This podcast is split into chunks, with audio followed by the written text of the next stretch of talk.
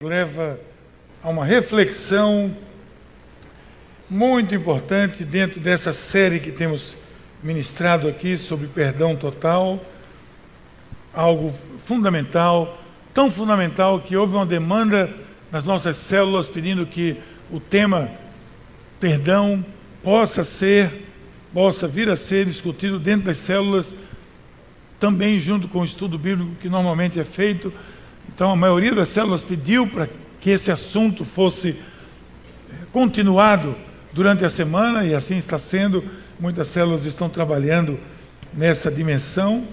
E graças a Deus por isso, porque sabemos que estamos ministrando numa, é, em cima de uma necessidade nossa. Nós estamos aqui falando de sexo dos anjos, nós estamos aqui ministrando sobre coisas que não são relevantes à nossa vida, estamos ministrando sobre assuntos que são extremamente relevantes à nossa existência. Hoje, então, só lembrando, é, é, de volta dessa viagem, foi, como eu falei, foi muito bom, muito abençoado estarmos juntos, participando desse grupo. Estamos ainda é, trazendo algumas pessoas para ministrarem aqui conosco nesses próximos meses. No final do ano, lembre-se, guarde essa data. Aliás, no começo de dezembro, a primeira semana de dezembro você não pode estar em outro lugar. Você tem que estar aqui. A partir de, de 30 de, de, de novembro, segunda-feira, até 6 de dezembro, segunda a sábado, toda noite, nós vamos ter aqui a Semana da Virada. A Semana da Virada é uma, uma super conferência aberta, 0800 para todo mundo, para a cidade, por isso que eu, nós vamos ter que montar um esquema de inscrição, uma vez que eh, aqui não cabe todo mundo que vai querer vir, mas vamos colocar aqui quatro, cinco, seis noites. Segunda eu vou estar abrindo, na terça-feira o pastor Jeremias Pereira, de Belo Horizonte, da oitava igreja, grande Jeremias, vocês vão amar, pastor Jeremias, uma grande igreja lá em Belo Horizonte. Na quarta-feira, o pastor Paulo Mazzoni, da Igreja Batista Central de Belo Horizonte também, que é outro parceirão nosso aqui.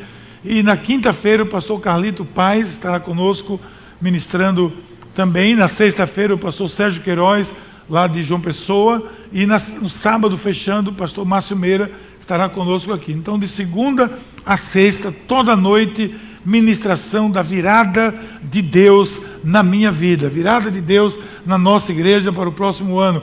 Ministrações toda noite, louvor, adoração e palavra de Deus. Então, pegue sua agenda e diga: não posso viajar, não posso estar fora nenhuma dessas noites. Vamos liberar todas as células, todas as células devem estar aqui naquele dia, porque vai ser naquela semana, porque vai ser algo muito especial para todos nós. Agora nós estamos no meio dessa ministração chamada Perdão Total, nós estamos ministrando, estão tratando desse tema que todos nós é, tanto precisamos ouvir, né? Acabei de dizer porque nós precisamos tanto ouvir. Nunca é muito ler, aprender, ministrar, receber sobre perdão, porque é isso que põe em ordem todas as situações. Quer saber? O que põe em ordem a sua vida é o perdão. Se você for pesquisar, for buscar lá atrás, você vai ver que o que coloca a sua vida em ordem em todas as áreas é o perdão.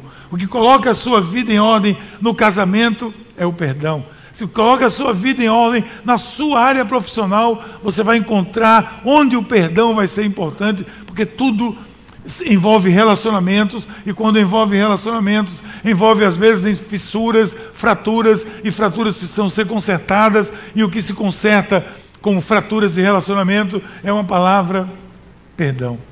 E perdão total. Nós já vimos é, sobre o perdão e o pecado, vimos que não há pecadinho e pecadão, há sim consequências diferentes em diferentes pecados, mas o perdão precisa estar sobre todos eles. Nós vimos na semana passada, ministramos aqui sobre a natureza de Deus. A natureza de Deus. A natureza de Deus que é amor. Ora, se Deus é amor, Deus é perdão. Não há como dissociar amor e perdão. Se eu lhe amo, no sentido bíblico, perfeito, é, baseado em 1 Coríntios 13, se eu lhe amo, eu tenho que lhe perdoar. O amor não guarda ressentimento, o amor não se ufana, o amor, etc, etc, etc. Então, o amor é perdão. Deus é amor, Deus é perdão. Aquelas pessoas que estavam se sentindo, de, de repente, é, com dificuldade, não somente de perdoar alguém, mas também de ser ou serem perdoadas. Tem pessoas que têm dificuldades de serem perdoadas, porque não acreditam que Deus pode, poderia perdoar uma pessoa como você. E eu entendo que você não tem dificuldade com isso, eu entendo. No entanto, não olhe para isso na perspectiva sua como ser humano, mas olhe na perspectiva de Deus, que é totalmente diferente. Enquanto nós temos dificuldade de perdoar, o que é que Deus faz? Envia o seu filho ao mundo para perdoar. Então hoje nós vamos abordar uma terceira reflexão dentro desse tema perdão total. Se você ainda não adquiriu o livro, você pode adquirir, como o pastor Ricardo falou. Trouxemos, foi acabando, a gente foi trazendo mais alguns. Vale a pena, vale a pena ler, é muito simples, vale a pena dar de presente, vale a pena ter na sua casa para sempre consultar. Então, hoje nós vamos ministrar dentro desse tema perdão total, mas nós vamos ver qual é o propósito de Deus. Qual foi o propósito de Deus? Ou hoje, qual é o propósito de Deus? Você pode, às vezes a gente, sinceramente, sai do foco do que seja o propósito de Deus. Nós vamos ver sobre esse propósito. Você vai ver aqui hoje, você vai sair daqui hoje sabendo que todo o propósito de Deus, presta atenção, todo o propósito de Deus ao enviar Jesus Cristo a esse mundo somente teve um objetivo: perdoar você de todos os seus pecados. O único objetivo de Deus enviar Jesus a esse planeta, de fincar aqui a cruz de Cristo, foi exclusivamente para perdoar os seus pecados. E essa é ou não é uma boa notícia? É ou não é a razão pela qual o Evangelho significa boas novas? Porque imagine se não há perdão de pecados. Que má nova seria essa? Olha, desculpe, mas não tem jeito. seus pecados não podem ser perdoados. Suas falhas não podem ser perdoadas. Seus equívocos não podem ser perdoados. Seria uma terrível notícia essa. No entanto, a notícia é: o Evangelho é Deus enviou Jesus Cristo a esse mundo com um único propósito: perdoar. Olha o que a Bíblia diz, Paulo diz aos Romanos. Sabemos que Deus age em todas as coisas para o bem daqueles que o amam, dos que foram chamados de acordo com o seu propósito. Deus tinha um propósito. Ele chamou, como chama hoje, como chama você aqui hoje, como chamou a mim, como continua me chamando. E no que ele me chama, ele já está dizendo: Eu estou lhe chamando, filho, para perdoar aquilo que você tem feito. Portanto, venham comigo. Entre nessa dimensão maravilhosa do perdão de Deus, sabendo, em primeiro lugar, sabendo que Jesus encarnou para perdoar os meus pecados e me libertar. Você lembra quando aquela mulher adúltera estava ali e foi pega em pecado, estava de fato pecando, estava de fato em adultério. A lei dizia que ela tinha que ser apedrejada. Jesus encosta e faz. Como é que ele coloca aqueles fariseus e homens da lei no canto da parede? Como ele coloca? com a, a palavra perdão. Primeiro que ele diz, bom, vamos começar, né? Em outras palavras, vamos começar aqui, cada um pegue sua pedrinha.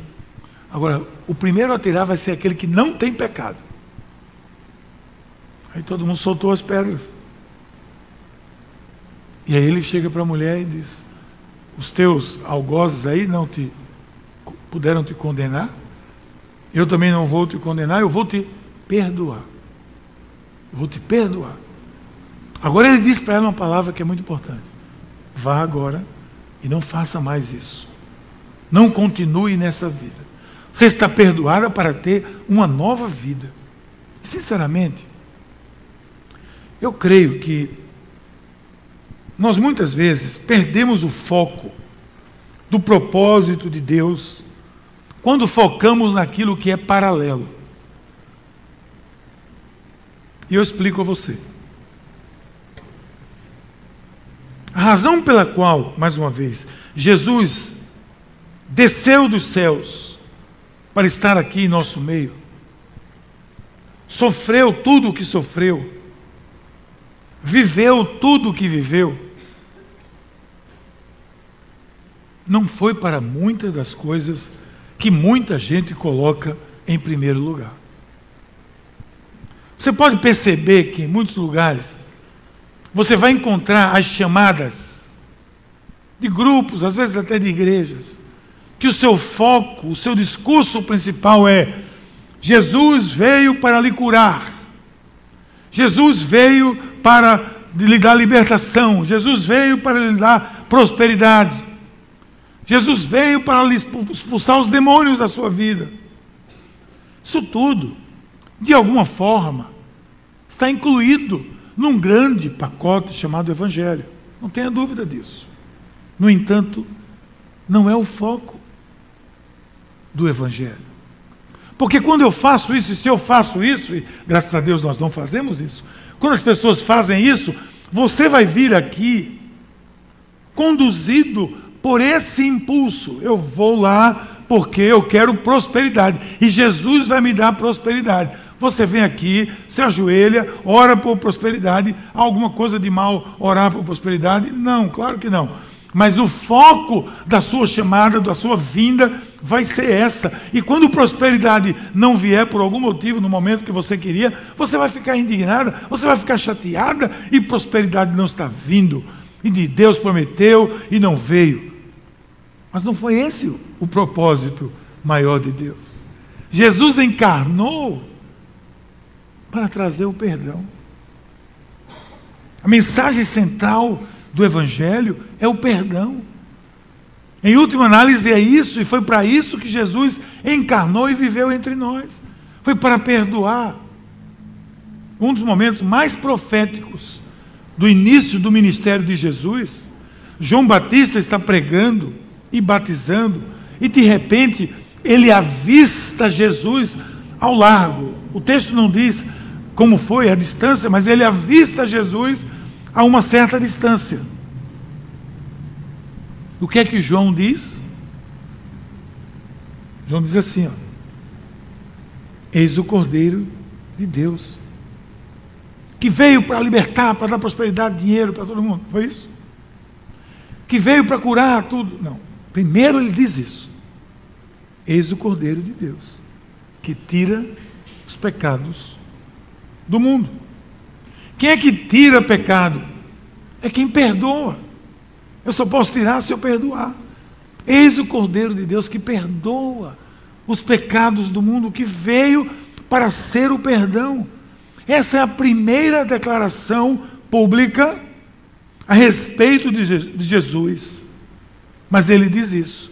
Ele não diz, está ali o que cura, está ali o que dá paz, está ali o que dá prosperidade. Ele diz, está ali o que tira o pecado do mundo, que é a base de tudo. A partir daí, outras coisas irão sendo agregadas naturalmente. E apesar de todas essas coisas e muitas outras possam vir a ser agregadas, serem parte do Evangelho, Jesus menciona João menciona que ele veio fazer o que é de mais importante. O resumo da obra de Cristo é essa. Se você quiser saber, então, a maior razão de Jesus ter vindo, vindo e vivido nesse mundo, aqui está ela: perdoar os nossos pecados. Mas, pastor, profecia diz que ele veio, veio para tudo isso. Mas o começo não foi assim. O começo foi: Ricardo, eu estou aqui para perdoar os seus pecados. A partir daí, você vai viver outra vida. Você vai se livrar disso, daquilo, daquilo outro. Mulher, você vai agora, está perdoada. Agora vai e viva outra vida. Essa outra vida vai ser uma vida de prosperidade? Vai, porque ela não vai ser mais adúltera. Vai, porque quem sabe ela constituiu uma família. Vai, porque quem sabe ela tomou um novo rumo na existência dela. Tudo pode acontecer. No entanto, começou tudo. Propósito maior era perdoar os pecados um ao outro. E Jesus tinha autoridade para isso. Porque foi questionada a sua autoridade. Foi questionado se ele tinha ou não autoridade para perdoar os pecados. E claro que esse era o grande desafio para Jesus. Porque na mente do povo judeu, somente Deus poderia perdoar pecados. E mesmo assim era dentro daquele todo aquele ritual, uma vez por ano, cordeiro entra no Santo dos Santos, faz o sacrifício, faz sacrifício lá fora do tabernáculo, etc. Tudo aquilo.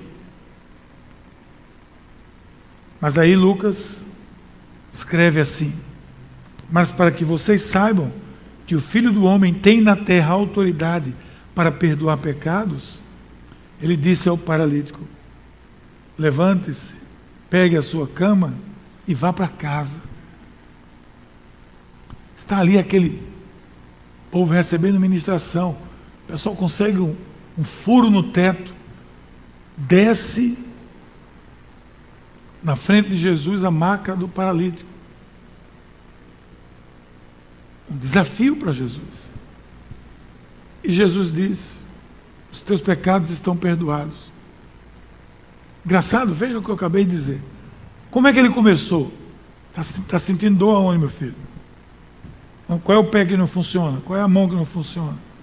Deixa eu botar a minha mão aqui, vai esquentar o seu lugar, você vai ficar curado. Começou assim. A primeira palavra que ele disse para o paralítico foi: Os teus pecados estão perdoados. Por causa disso, vamos começar outro negócio agora. Por causa disso, seus pecados estão perdoados, você está livre, liberto. Agora sim, levante e vá para casa e carrega essa cama, ela não cabe aqui nessa sala, não. Mais ou menos assim, né? Vá-se embora, leve sua cama nas costas e vá para casa. Ganhou uma nova vida. O homem ganhou uma nova vida, ganhou uma nova perspectiva de vida, ganhou tudo novo. No entanto, a primeira coisa que aconteceu com ele foi perdão dos seus pecados. Quando você chega a Jesus, você chega humildemente reconhecendo que você tem pecado. Pai, pequei contra ti e contra o céu. Já não sou digno de receber nem a tua presença na minha vida. Antes de ser assunto aos céus, quando Jesus fez o envio, o ide, a coisa mais importante de tudo ali no final, ele disse: Me foi dada toda a autoridade, nos céus e na terra. Portanto, vão e levem a mensagem do Evangelho a todas as nações. Por essa razão você precisa e eu preciso entender que o maior propósito de Deus em Cristo é lhe perdoar. É lhe perdoar. Uma vez eu estava com o bispo Chério, que agora precisa das nossas orações, está muito doente. Levou uma queda, meu bispo mentor querido, e está doentinho ele sofrendo muito, tem 90 anos já de idade, lá no Rio de Janeiro. Muitos anos atrás eu estava com ele e ele tinha passado na minha casa, tinha acabado de voltar de uma residência onde estava orando por uma pessoa com enfermidade muito grave. E eu aprendi muita coisa com esse homem, uma delas foi essa, quando eu perguntei a ele, e aí, bispo, como é que foi lá? Ele disse, Miguel, eu fiz o que eu tinha que fazer. Eu anunciei mais uma vez a graça de Deus, orei por ela, orei para que ela confessasse, pedi para que ela confessasse a sua vida e pedi para que Deus a perdoasse. Antes de qualquer coisa, para que Deus a perdoasse. Porque o maior presente que essa pessoa pode receber de Deus não é levantar daquela cama, é levantar no dia final, ressurreta para a honra e glória do Senhor. Eu escolhi que esse homem me ensinou tanta coisa que às vezes eu precisava ter escrito o que ele me ensinou. O Filho do Homem tem toda a autoridade. Cristo Jesus está aqui para lhe perdoar, libertar você de tudo que não seja da vontade de Deus na sua vida. E cabe a você fazer uma, um apanhado, um checklist. Quem sabe você usa o, o novo gás bonitinho aí, atrás você usa meu checklist. Aonde eu preciso do perdão de Deus. Que estou fazendo isso, estou fazendo errado. Que estou fazendo isso, estou fazendo errado. Não me surpreende que tantas vezes pessoas clamam porque querem uma bênção de Deus, mas estão caminhando por um caminho totalmente errado, onde Deus não coloca a sua mão. E Deus não vai abençoar aquilo que ele não homologa. Se eu, antes de tudo, estiver buscando me arrepender daquilo que eu tenho feito, vindo então o perdão, eu entro no propósito pelo qual Jesus encarnou.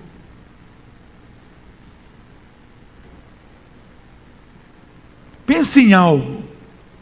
Vá pensando, pensou em algo, pense aí no seu lugar. Jesus veio para perdoar isso. Difícil para você imaginar um perdão sobre isso? Vá pensando. Jesus veio para perdoar isso também. E Paulo reforçou isso quando escreveu aos Romanos. Ele disse: Portanto, agora já não há condenação para os que estão em Cristo Jesus. Mas quem está em Cristo Jesus está onde? Está andando no caminho com Cristo Jesus, está andando no perdão de Cristo Jesus.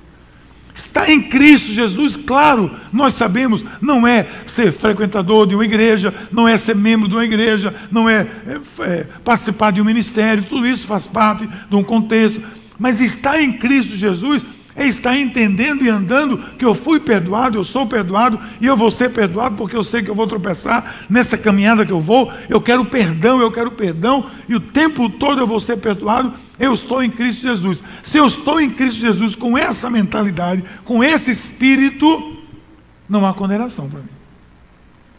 Porque quando o inimigo vier apontar o dedo para você, aí vai ter, sabe o que lá? O sangue de Jesus já pedi perdão por isso, meu filho. Procure outro. Eu estou perdoado disso aqui. Procure outro. Agora, qual é a vida que eu estou levando? Qual é o tipo de vida que eu estou levando? Se eu vivo em pecado, se eu vivo longe do propósito de Deus, aí o inimigo vai encontrar o quê? A brecha. Quando ele apontar o dedo para você, vai dizer: Pois é, você é tão santinho, tão bonzinho. É capaz de ele dizer assim: Você sabia que lá na palavra de Deus diz que você não devia estar fazendo isso? Capaz dele dizer assim para você. Por quê? Porque eu não estou no vácuo do perdão de Deus. E foi para isso que ele veio. Maridos e mulheres, casais.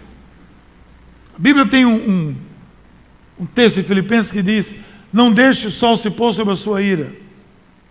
Não é verdade? O que, é que significa isso?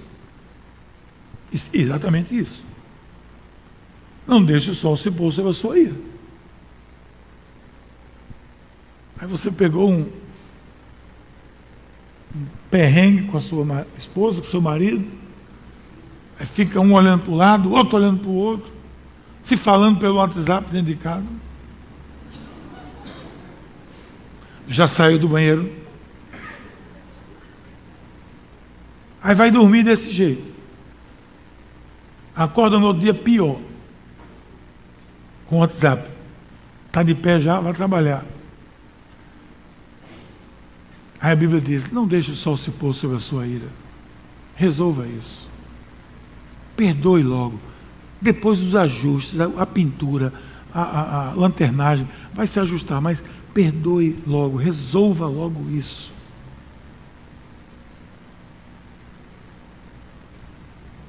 Tem gente que tem praticado isso. Eu tenho visto muitas pessoas, muitos casais aqui, graças a Deus, praticado isso. Eu acredito que tem sido uma bênção em suas vidas. Que vai aniquilando logo as brechas. Porque esse é o propósito de Deus maior na nossa vida. Ou então você compra aquele colchão que é colchão da unificação. Você conhece o colchão da unificação? É aquele que é tão mole que quando cada um se deita, ele joga vocês para o meio. Tem perigo. Deitou ele, uh, faz assim, ó. Aí tem que dormir agarradinho, não tem problema. Além disso, dentro do propósito maior de Deus, Jesus encarnou também para me resgatar dessa dificuldade, das trevas que muitas vezes envolvem a minha vida. Porque o que é treva aqui? Entenda. Como desconhecimento e assim sendo a ignorância. Treva é o desconhecimento da luz. Eu não enxergo, então eu estou em trevas. Se eu não enxergo, eu não posso ver. Se eu não enxergo, eu não posso entender. Aí a palavra é ignorância, claro. Eu ignoro o fato de que Jesus pode me libertar de tudo. E aí ele lhe resgata de onde você estiver. Pois ele nos resgatou, olha o texto, domínio das trevas. Colossenses. E nos transportou para o reino do Filho do seu amor. De quem, a, em quem temos a redenção, a saber, o perdão dos pecados. De novo. Ele me resgatou, etc. De quem temos a redenção, a saber o que é a redenção? o perdão dos seus pecados. Ele veio para resgatar, o perdão resgata. E pela razão que nós já vimos aqui na semana passada, eu repito agora, por desconhecer a natureza de Deus, desconhecer que Deus é completamente amor e que nós devolvemos essa, desenvolvemos essa incapacidade de crer que Jesus pode nos perdoar. Que olhamos com o nosso ângulo. Agora imagine trevas, escuridão, você não enxergar. Deus às vezes está ali, próximo, com a sua proposta de amor, de perdão, mas você está tão envolvido em trevas, tão desconhecedor daquilo que é possível, sem acesso à palavra, por opção ou, ou por alguma situação. Você desconhece que Deus é completamente amor. Ainda nesse concílio, uma pessoa nos procurou para dizer assim: Eu não consigo acreditar nesse Deus que é um Deus de amor. E eu disse: E eu também não. Aí, vírgula, né? Quando eu olhei sempre na minha perspectiva humana, limitada, de que eu não sou capaz de ser totalmente amor mas eu não posso olhar, porque esse não é o perfil de Deus. Isso chama trevas. Estou desconhecendo, estou formando um postulado, estou formando uma posição em cima do meu desconhecimento. Aí eu desenvolvo a incapacidade de crer que Deus pode me resgatar, me convencer do seu amor. Na realidade, eu disse uma vez e digo novamente nessa nesse momento, preste bem atenção, o alvo de Jesus é o meu coração. Esse é o alvo de Jesus. Pense no universo. Viaje agora no universo, as galáxias. Onde o, o, o telescópio Rumble, né, aquele telescópio, onde ele não foi ainda. Pense em tudo isso. Via Láctea, universos. O que é que tem mais por aí? Só Deus sabe. Pense em tudo isso. É grande isso, não é não? Pois é. No entanto, o maior propósito de Deus não foi resgatar a Via Láctea. Não foi resgatar Saturno, Marte, os planetas e as órbitas. O maior alvo do amor de Deus foi o seu coração. Por isso que ele cravou a cruz nesse pequeno planeta chamado Terra. Porque Ele é Senhor do universo, mas Ele cravou aqui a cruz para que Jesus Cristo viesse e alcançasse o seu coração. O alvo do amor de Deus não são os anjos. Ele não fez nada para salvar os anjos, fez, o santo estava lá já. Ele não deu seu filho para salvar os anjos. Ele não entregou Jesus Cristo na cruz para salvar os anjos. Entregou para salvar você. Então, se Jesus tem uma flecha de amor, é para ir no seu coração. Qual de vocês que possuindo cem ovelhas, perdendo uma, não deixa as noventa e nove no campo, e vai em busca da ovelha perdida até encontrá-la? E quando encontra, coloca alegremente nos ombros e leva e vai para casa. Nós lemos o texto da ovelha perdida, mas na sequência vem a parábola da dracma perdida, da moeda. Depois a do filho perdido. E em todos esses casos, Deus queria o quê? Reaver a ovelha, a moeda e especialmente o filho. A ovelha é algo de maior valor para um pastor. A moeda era algo de extremo valor para aquela mulher. Tanto que ela estava procurando por todo canto dentro da casa. E o filho era o que mais valoroso aquele homem tinha, porque o seu filho havia saído de casa. Agora, sabe por quê? Porque esse é o maior objetivo esse é o seu propósito maior. Se você sair daqui hoje entendendo isso de uma maneira melhor, e ainda mais se arrependendo de todo o seu pecado, de todo o seu desvio, desleixo em relação a Deus, acredite, o propósito de Deus em sua vida começará a se cumprir, porque foi para isso e exclusivamente para isso que ele veio a esse mundo para resgatar a mim e a você, da ignorância do pecado. Então, se você pecou, não se sinta indigno, porque na realidade Jesus continua batendo a porta. Ele bate na porta. E o texto bíblico diz que se você abrir a porta, que é o seu coração, e deixar ele entrar, ele vai fazer o quê? Cear com você cear com você. Cear é um ato de intimidade no contexto. Ele vai cear com você. Ele vai viver intimidade com você. Ele vai perdoar você. Ele vai começar uma nova vida com você. Mas para isso eu preciso realmente abrir a porta do meu coração. Mas eu pequei, eu me sinto indigno. Não, não se sinta, porque ele veio ao mundo para isso. Aqui no livro do Maurício, diz assim: se você pecou, não se considere indigno. Jesus quer ir à sua casa e cear com você. Ou se você murmura quando algum conhecido pecou, lembre-se que o propósito de Cristo é conceder perdão também àquela vida. Nessa hora, seja um braço que apoia e nunca uma boca que murmura, porque esse é o propósito de Deus na sua vida.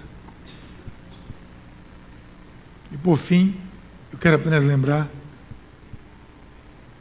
que por conta do propósito de Deus maior foi e é trazer o perdão dos nossos pecados, o arrependimento, meu arrependimento, será a alegria de Jesus será a alegria de Jesus.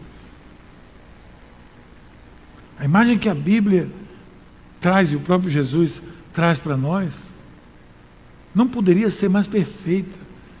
A imagem de uma grande festa pelo arrependimento de uma pessoa. E você sabe o que é arrependimento? Significa que você vai numa direção e quando você se arrepende, você vai para a direção oposta àquela que você ia. Alguém diz arrependimento é 360 graus. Não é, né? Porque 360 graus, você vai para a mesma direção. 180 graus. É você ir na direção oposta que você ia. O nome disso é arrependimento. Nos três textos que Lucas coloca aqui, nós vamos perceber a ênfase em alguém que encontrou algo de grande valor que estava perdido. E aí você vai perceber a alegria em todas as situações.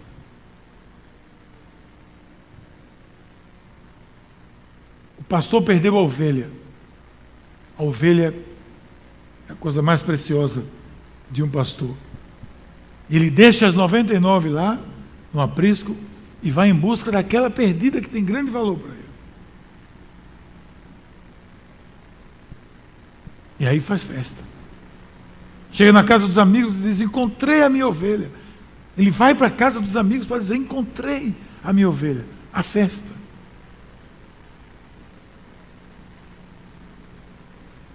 A mulher perde a moeda, encontra e vai dizer às suas amigas: Encontrei a minha moeda perdida. Alegria, festa. Todas as situações a alegria contagia. Na última parábola, conhecida como a parábola do filho pródigo, você vai ver. Veja as histórias. A primeira, ao chegar, depois que ele encontrou a ovelha, reúne os seus amigos e diz: Alegrem-se comigo, pois encontrei a minha ovelha perdida. Essa é a figura do pastor resgatei a ovelha perdida. Ela foi perdoada. O propósito do pastor é resgatar a ovelha perdida. Versículo 9. Alegrem-se comigo, pois encontrei a moeda perdida. Alegrem-se comigo de novo. Encontrei a moeda perdida. Figura de grande valor. Texto seguinte. Vamos fazer uma festa e comemorar Pois esse meu filho estava morto e voltou à vida, estava perdido e foi achado. E começaram a festejar. A figura de um pai que encontra um filho que havia dado como morto. Você pode imaginar isso? A alegria desse pai que encontra o seu filho, que ele já não tinha qualquer esperança, que ele tinha como morto. E ele reencontra. Então a figura da alegria é essa. Eu lhes digo que, da mesma forma do pastor, a dracma está concluindo, e do filho, da mesma forma, a alegria na presença dos anjos de Deus por um pecador que se arrepende. Da mesma forma que um pastor encontra a sua ovelha, da mesma forma que uma pessoa encontra o dinheiro que perdeu, da mesma forma que um pai encontra um filho que já estava dado como morto. Da mesma forma, ele diz: Deus vai fazer festa. Os anjos vão fazer festa na presença de Deus por um pecador que se arrepende. E quando se arrepende, recebe o que? Perdão total. Essas três histórias mostram para nós que nós nunca devemos cometer o equívoco de achar que, de alguma forma, o perdão de Deus está longe, de alguma forma, o perdão de Deus está inacessível, porque essa foi a razão maior de Deus ter enviado Jesus Cristo a esse mundo, e a razão maior pela qual Jesus veio para a nossa redenção. Ele encarnou para viver e morrer por cada um de nós, como cada um de nós, para perdoar. Perdoar é o propósito de Deus. Cabe a você aceitar isso no seu coração ou não. Cabe a você dizer sim, abrir essa porta e dizer: Senhor, eu quero não somente esse perdão, mas eu quero encarnar isso na minha vida. Tudo mais é paralelo, tudo mais que eu te peço é paralelo. Eu quero o perdão dos meus pecados e não somente isso, eu quero ter a capacidade, pelo teu espírito, de perdoar as pessoas, para que eu possa viver em harmonia, estruturar a minha vida. E agora você vê como tudo na vida, a base é o entendimento bom de que o perdão é a, a coluna da nossa existência. Eu queria orar com você. Pai querido, muito obrigado, Senhor, por esse momento de reflexão na tua palavra. Obrigado pelo perdão que tu trouxeste para nós. Obrigado pelo teu amor, pela tua graça, pelo teu perdão, porque tu enviaste Jesus a esse mundo para nos perdoar. E obrigado porque um dia tu abriste os nossos olhos e nós abrimos a porta do nosso coração. E tu nos perdoaste e tem ceado conosco até hoje. Mas também pedimos que a tua mão, Senhor, nos ajude a enxergar aonde o perdão não penetrou nas nossas vidas. O quão maléfico isso tem sido para que seja agora sim benéfico, agora sim verdadeiro e agora sim é, abençoador na nossa vida, recheada do perdão que vem do teu trono, no nome de Jesus. Amém.